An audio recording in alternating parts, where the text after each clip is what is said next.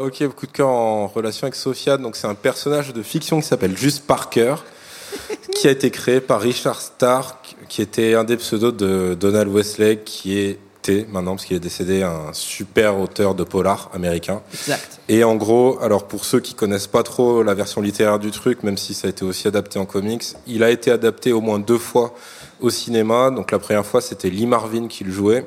La seconde fois, c'était Payback et c'était Mel, Mel Gibson. Gibson.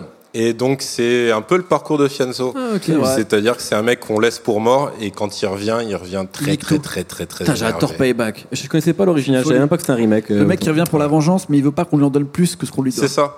Je veux juste il te- repartir il avec demande, ça. Il vend un consortium de mafieux. Sauf qu'il dit, ouais, tu veux des millions, tu fais des millions. Il dit, non, moi, je veux juste 75 000 dollars. T'as tué tout ce monde C'est ce que ça tu me dois. Et voilà, c'est ce que tu me dois. C'est le principe.